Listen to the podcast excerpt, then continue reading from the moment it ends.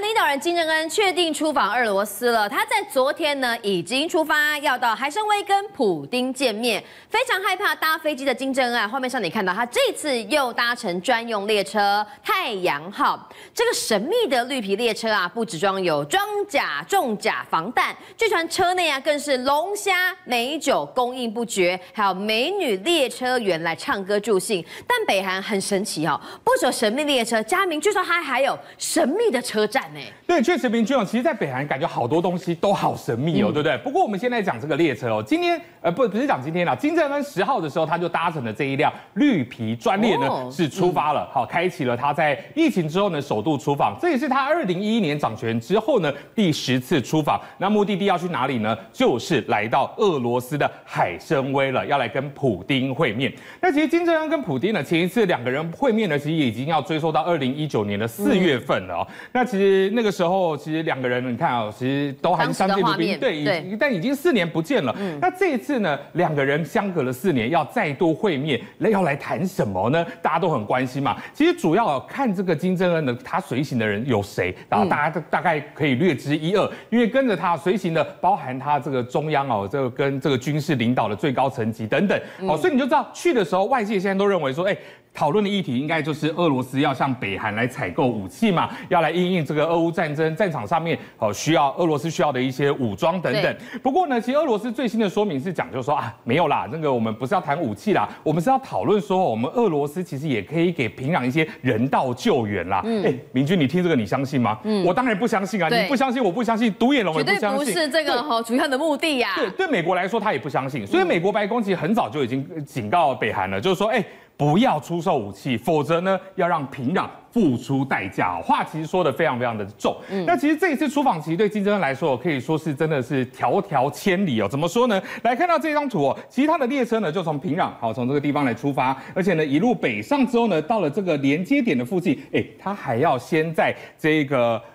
图门江，好，这个边界的地方呢，要干嘛？要换轮胎啊！为什么要换轮胎？因为呢，在火车哎，对对，在火车为什么要换轮胎啊？主要就是因为在北韩的轨道比较窄。啊，俄罗斯轨道比较宽，哦，所以你到了北韩，你要离开北韩的时候，你当然要换符合俄罗斯轨道的这个轮胎，好，所以又要花一两个小时来换轮胎。之后呢，到了今天，好，今天最新的，今天早上他已经来到了俄罗斯的这个哈桑火车站了，预计在今天晚上就会抵达海参崴，要来跟普丁会面。不过讲到这个车子哦，你看哦，每次出访哦都是大批民众哦，大大批的官员随行，而且你看旁边在干嘛，在擦火车啊，边走边擦哎，对，当然呢，因为这是元首的车哎，一定要。够体面。那这辆车呢，有什么特别的地方呢？注意哦，它光车厢哦就有二十一节，非常非常的长。那上头每一节车厢，但除了打造成呃包含是休息室也好，会议室也好，甚至它车厢里面还可以放装甲车。如果说你遇到这个恐怖攻击的时候，我装甲车直接从后面就直接出发了，可以来抗爆哈。对。那也因为哦，它这个车厢本身有防弹防爆的功能，所以重量比较重，所以它最高车速时速只能六十公里，开得蛮慢。我们讲说什么火车快飞，火车快飞，没有，它只能跑六十公里。所以你看。这一次平壤到海参崴将近一千两百公里哦，它就要开二十个小时左右，因为它时速比较慢，就会比较久一些。那其实，在内部的内装的部分，其实之前也不也对也曝光过嘛，包含之前哦，在中国跟中国官方哦在会谈的时候，你看这个就可以当做会议室嘛，旁边都有沙发等等。另外看到这个画面是也是之前官媒透露出来的，你看金正恩在上旁边有什么？有电啊，有平板。然后包含桌上有手机，嗯、因为它里头也包含了一些高科技的啊卫星电话等等，让它随时能够来掌控全局哦，要联系也也也没有问题。那另外最厉害是，哎，你会觉得长途旅行车上顶多假便当嘛，对不对？对，火车便当、啊。吃便当那个太大杂了，吃什么？他、嗯、吃一些牛排啦、龙虾啦、鲍鱼啦。嗯、车上有厨师啊，以现场烹调。没错，嗯、甚至这种高档食材之外，还有这些法国空运来的红酒，通通都在车上啊。哦、所以在在车上好吃没有问题，处理工没有问题。那另外玩的部分呢？还要玩？当然啊，我要一一点是还要二十几个小时，还要玩啊。所以他们有很多的女列车员啊，在车上如果无聊，我们还会唱歌啦、跳舞啦，哦，来来当做娱乐节目等等。对。不过当然，因为这个车刚刚讲到这个防爆哈，这个车辆重啦，开得慢，那当然也有可能因为铁路就这样嘛。嗯。你什么时候要经过？当然多多少少有机会来掌握到。所以呢，其实这辆列车在二零零四年曾经遇到一次暗杀事件。这个事情呢是二零零四年当时的这辆列车。在经过这个龙川火车站的时候，遇到旁边一辆是满载的这一个爆裂物的这个列车，不明原因突然爆炸了。所以你看画面，当时爆炸的威力非常非常大。你看哦，旁边包含建筑物、包含土，整个都被炸掀了，深大概好几米左右。不过呢，因为哦，当时这个绿皮列车哦，它是刚经过没有多久才遇到这一个爆炸的列车，可能是要暗杀他人时间算错了，对，对就是刚好 miss 掉了。所以大家就想说，哎，这应该是要这个谋杀金日成的哦一次行动。不过最后失败了。对，那当然讲到这一个神秘列车有很多大家哎很好奇的一个地方嘛，对不对？其实明君你知道，嗯，南呃北韩还有一个神秘车站，这个神秘车站在哪里呢？在北韩的元山哦。你要知道元山这个地方其实是金正恩他出生的一个地方哦。透过这个空拍图哦，这个红色这个地方呢，它就是这个元山的叫做领导车站。这个车站你觉得说，哎，车站而已嘛，大家都可以去嘛？没有。他一般民众是不能够靠近、不能够去的，他是只有给金氏领导的这这这家族才能够使用。而且呢，金正恩你看哦，他当时还带着他的老婆李学祖来到这一个圆山这附近哦，要干嘛？旁边盖豪华度假村啊，嗯、所以就比方说他平常是可以搭着车哦来到这个神秘的车站，反正也没有外人。对，那旁边海滩就是度假村，另外还有一个码头可以停他的一个车子，呃，停他的游艇。所以你就知道哦，其实在这个地方，其实对外人来说都是盖着一个神秘的面纱。啊，的确是非常的好奇哦。北韩不只有神秘列车，刚才还讲到里面有这个美酒美食跟这个漂亮的女车侍员呢来作伴之外，甚至还有神秘车站，连外人都不可以去，所以一般的北韩民众是不可能接近这圆山车站，没有金氏家族可以去度假。不过讲到神秘车站呢，讲到日本的，日本也是一个这个铁道大国，大家都很好奇，各个车站有不同的文化。据传有一个车站是。根本连日本人很少人都可有看过的，有什么样的灵异体质才可以到这个车站去吗？好，日本的这个铁道真的是有够混乱的哈，嗯、有时候到日本去玩，你根本不晓得要搭什么线，都会迷路啊。对对嗯、好，这个都市传说其实是在二零零四年在网络上的这一个讨论串开始哦，当时在二零零四年一月八号，其实那个时候还是冬天哦，晚上十一点多，嗯、在这一个日本网站上面有一个哦，署名叫叶纯，叫做哈斯米好的一个网友，他说呢，他从新滨松车站搭车，上车之后就感觉哎。欸怪怪的呢，我要搭车回家，这个路线我很熟悉啊，嗯、对不对？可是这列车一般来说，你大概五六分钟、六七分钟就就会停一站。对。可他说车开了二十分钟都没有停下来，欸、而且车上所有乘客都在睡觉，嗯、所以他觉得很奇怪啊。那网友就想说啊，你会不会搭错车？可是问题是。是我每天搭车的路线，我怎么会搭错车？固定时间就固定列车嘛，不可能搭错车。他说：“那不然这样嘛，你去找车长嘛，不然你去找驾驶员嘛，问问看到底是什么样的状况。”所以他就跑到车头去找那个驾驶员，看那个驾驶室。可是驾驶室都贴黑的，他看不到里面。他敲车敲门也没有人回，那怎么办呢？也不晓得到了去哪里。就这车一路开开开开开过了一个隧道。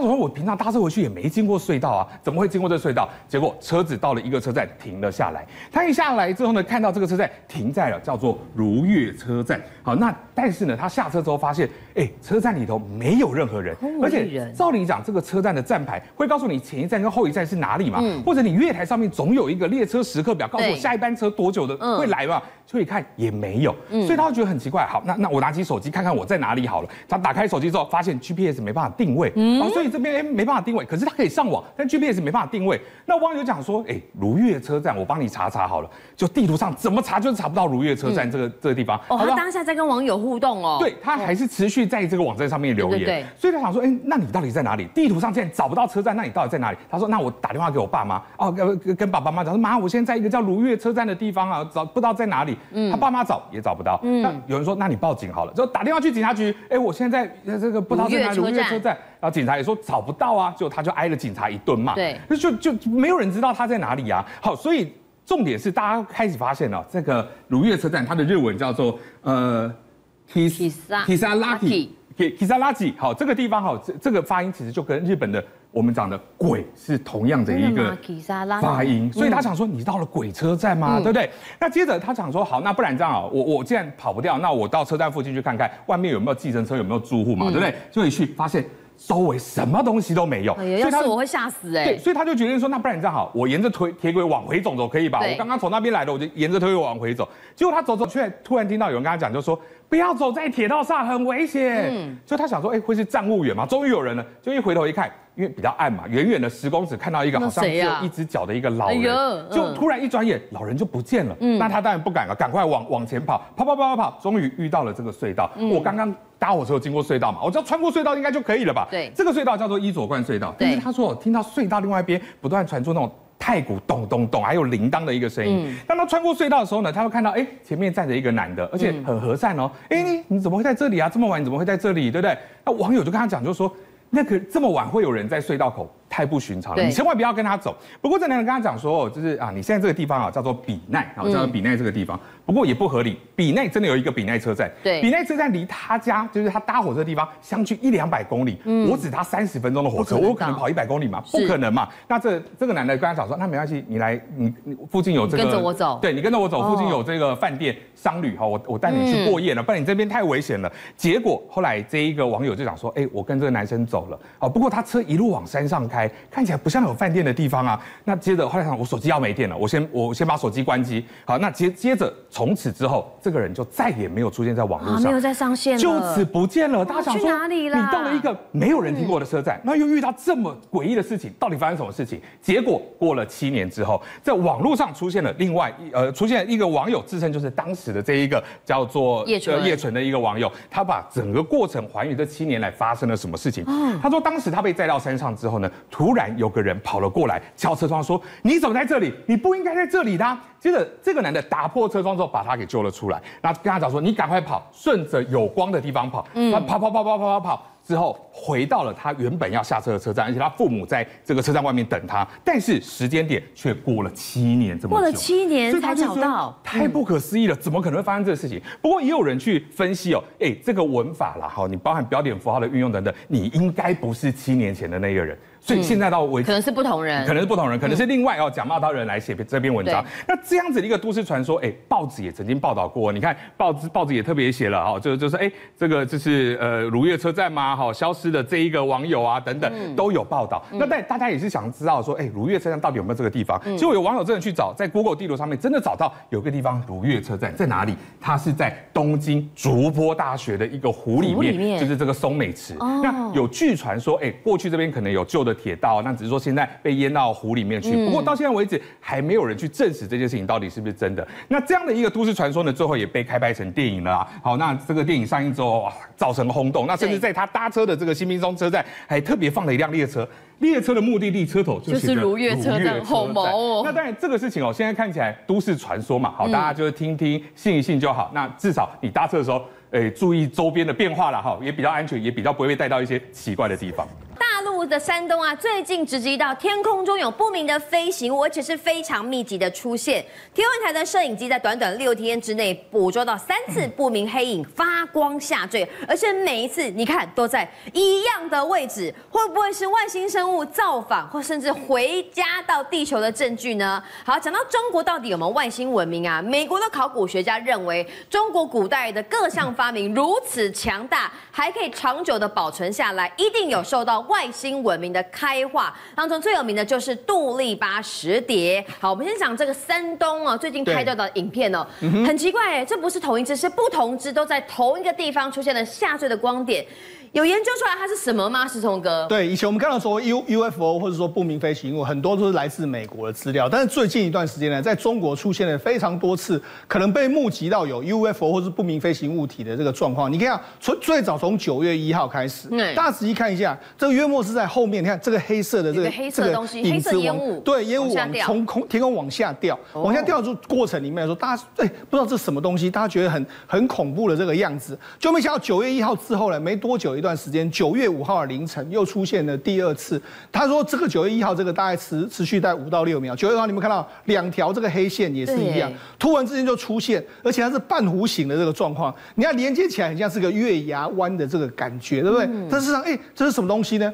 大家看了也不知道是什么样的一个情形，因为这都。第一个九月一号是发生在凌晨两点，那这个九月五号这个是发生在凌晨五点左右这个状况。那紧接下来的话，你以为这两个就结束了吗？九、嗯、月六号的晚间又发生了另外一件事情。嗯，这事情是在你我们看到有一个白色的这这条线有没有？它是一个白色发光体，而且它从上面往下这样坠落。你看这个白色发光，你看到它的轨迹有一点点诡异啊。就你要说它是真正真真正好像从从天而降，好像它就在那边飞行对飞行的那个感觉这样对，没错。而且它的移动轨迹是。十快十慢，十快十慢。通常如果真的是有重力这样速度，应该是一样的速度，会越来越快。对啊，但它有点像是人为在操作的味道。对，这是七星天文台的这个学会的秘书长，他就说了，目前呢没有证据显示这三次捕捉到不明飞行物彼此有关联，那疑似有动力存在，排除是流星的可能性。UFO 现中吗？这连天文台还分析，他说我们也来分析一下，已经排除的是鸟、飞蛾、无人机、飞机等等，那也不排除，也不是这个流星陨石，这货到底是啥？这两天我们去找找看有没有痕迹。这让中国的这个巴颜喀拉山的山脉中间来说，早年呢、啊，他们其实曾经发现过一个一万两千年的这个石碟，就是我们现在看到这个画面。所以我们就是一个碟子一个碟子，但是它用石头做的，那上面刻了一些我们意义不明、意义不明的这个文字。好。那个洞约莫是两公分，这个盘子大概约莫是三十公分左右的这个状况，嗯、所以这个很多发现了前前后后在这个地方呢，发现了大概约莫七百多个这个石碟，嗯，但大家都不知道这是什么东西。只能够说这是来自杜巴利啊杜利巴人的这个外星文明。那为什么叫杜利巴文明呢？我们先跟大家讲，因为他所在的这个位置有点奇怪。我们讲巴颜喀拉山，如果你有念过中国历史地理，你就知道说巴颜喀拉山是中国的黄河跟长江的起源地，就在这个地方。那它这个地方呢？方圆连二十万平方公里左右呢，海而且海拔是六千公尺，六千公尺大家知道？对，因为这个地方说说实在，除了藏族可能在那个地方可以活得下去，我们一般人去大概是头昏眼花，每天都这样。而且这个地方呢，恶这个地形非常的恶劣，人烟罕至，而且即使到现在。我们说现在是中国是基建基建魔人，对不对？嗯。他们也只有一条公能通到这个地方。哦。那你呢？在一万两千年前，你要试想这个地方怎么可能会有人来到这个地方？不可能有人住在那里。不可能，不太可能嘛？对，六千公尺以上，对。而且你还有那么多的，还有石碟，这样好像就有一些文明的感觉，对不对？好，那为什么会这样？这是一九三八年的时候，当时的北京大学的考古系的教授的这个齐福泰呢，他探索到这个时候，发现到说，哎，这里面不是只有这个这个石碟哦，他说这里面还有包括说像嘛。有这个所谓隧道，然后还有所谓地下的储藏室，这看起来的话就不就很像是人为的啊？那这是什么人所为？他们也不知道，他们就留下了石碟，还有这个相关的这个记录。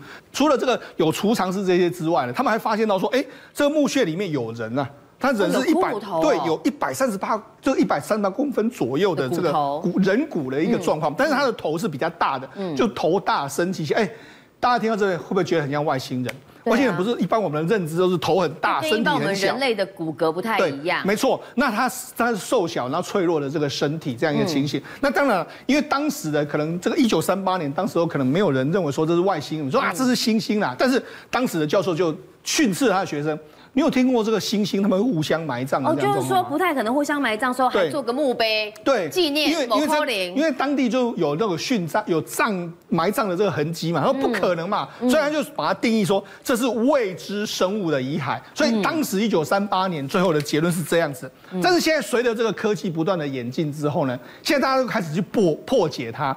后来的北京大学要楚文明的这个这个教授，他在一九五八年，因为后来有越来越多证据嘛，这些。这些所谓的外星文明被大家知道，说大家开始研究这些之后，哎，你看，它上面有一个人，对不对？他就慢慢的破解了这些数，这些磁碟上面看到的图案。对对，磁碟的图案嘛，你看有有好像月太阳的这个感觉，然后一个人，那中间还有一个好像也是太阳的感觉哈。对。他们后来把这个图案慢慢慢慢的破解，他们就能够念出这是什么意思。他这些符号是这样。